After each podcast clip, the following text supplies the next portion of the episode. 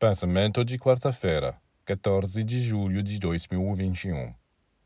Se falamos de hierarquias angélicas, é porque existe uma diferença de grau, de nível entre elas. Os anjos são mais próximos dos humanos. São muito grandes comparados a eles, mas são muito mais baixos na hierarquia do que os querubins e serafins. Estes grandes anjos nem sabem da existência dos habitantes da terra e jamais receberão a tarefa de cuidar deles. Eles cuidam dos sistemas solares, das galáxias, e é raro, muito raro, que um deles venha ao nosso encontro. O serafim viaja pelo espaço na velocidade de um relâmpago.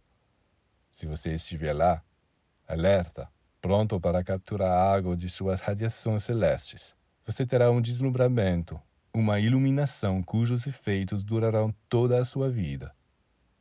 Mas você não conseguirá detê-la, pois ela continuará seu curso através de infinita extensão.